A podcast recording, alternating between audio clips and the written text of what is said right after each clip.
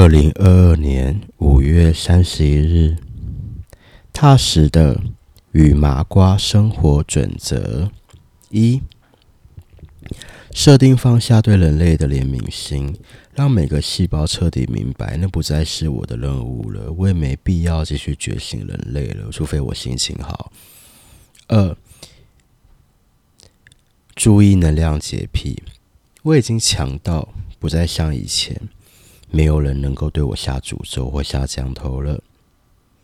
过去嫉妒我的人，过去为了占有我，总是说我得不到你，别人也别想得到你的那些人，他们对我来讲都非常渺小了。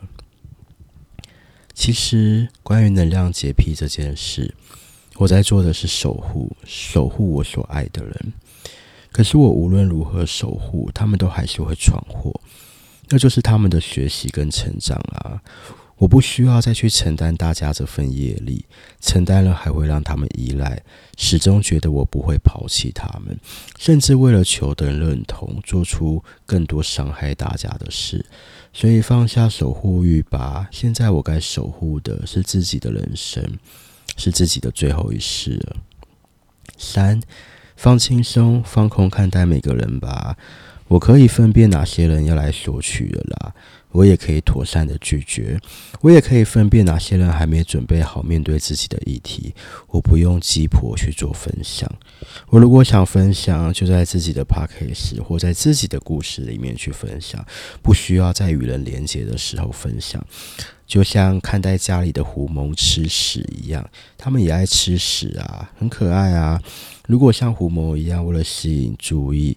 而搞破坏，那就不要理他，不要帮他收尾，让他自己住垃圾场忏悔，因为大家都该为自己负责。四，平等的爱，不需要以一个老师的角度去分享，我可以感受大家的笑，虽然有些笑真的蛮假的，那就感受他们的假笑啊，也很好笑啊。五，他们爱问又不爱听的时候，就给一个可爱的贴图。六。出去玩，话题无聊的时候，就制造与触发其他自己想要的情感流动。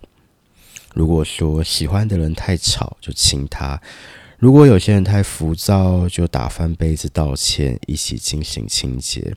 如果如果遇到关心却执迷不悟的人，就唱歌。其实很多时候不用用到自己的感知，不用用到自己的能力啊。想谈恋爱，如果遇到笨蛋，就将焦点放在浪漫的事情去体验，这些都很好玩，而且不用再让我花时间跟精力去努力咨商每个人。七，不喜欢听别人批判或阐述八卦这种无聊东西的时候，就打翻杯子吧。天哪，应该要打翻很多个杯子哦。